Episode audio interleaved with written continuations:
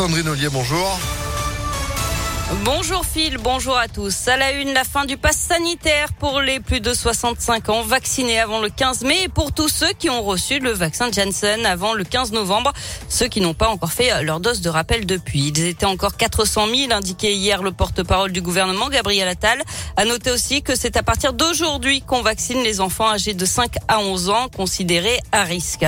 Cette euh, journée de mobilisation des magistrats et des greffiers, c'est plutôt rare. Ils dénoncent le manque de moyens humains et le trop grand nombre de réformes qui se succèdent chaque année. Ils parlent d'un épuisement collectif. Ils se rassembleront devant le tribunal judiciaire de Lyon à midi et demi. La grève des agents périscolaires, les perturbations s'annoncent assez limitées aujourd'hui pour le deuxième et dernier jour du mouvement.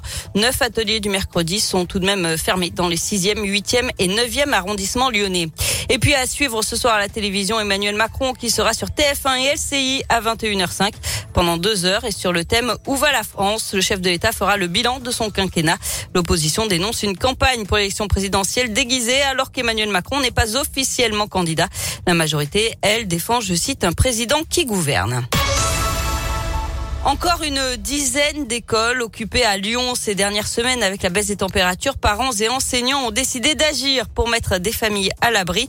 À l'école Charial, près de la gare Pardieu, deux familles originaires d'Albanie et de Guinée sont hébergées en urgence avec cinq enfants âgés de 9 mois à 5 ans. Une solution temporaire puisque l'école va fermer ses portes vendredi avec le début des vacances. D'ici là, euh, le soir venu, la solidarité s'organise. Reportage signé Léa Dupérin.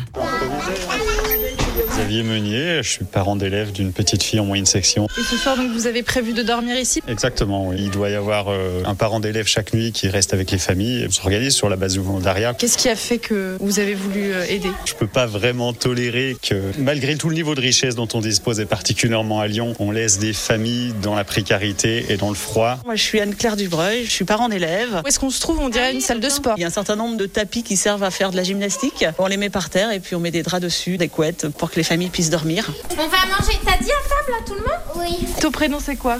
Allah.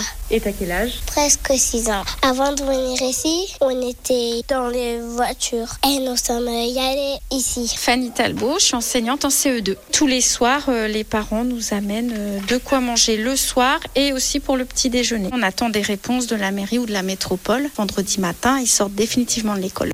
La maire du 3e arrondissement s'est déjà rendue euh, sur place à la rencontre du collectif auquel elle a apporté son soutien. Les discussions sont en cours pour venir en aide aux familles et une cagnotte a été mise en ligne.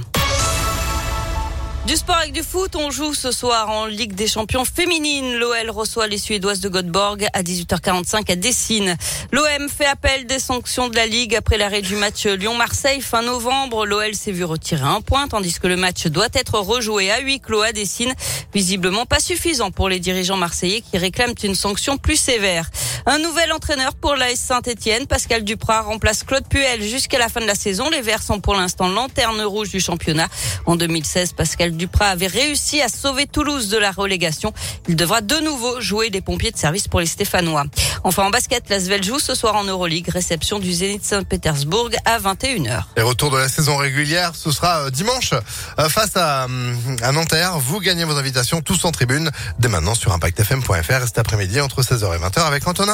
Sandrine Vaux, vous êtes de retour dans une petite demi-heure. À tout à l'heure. Allez, 9h34. Météolion.net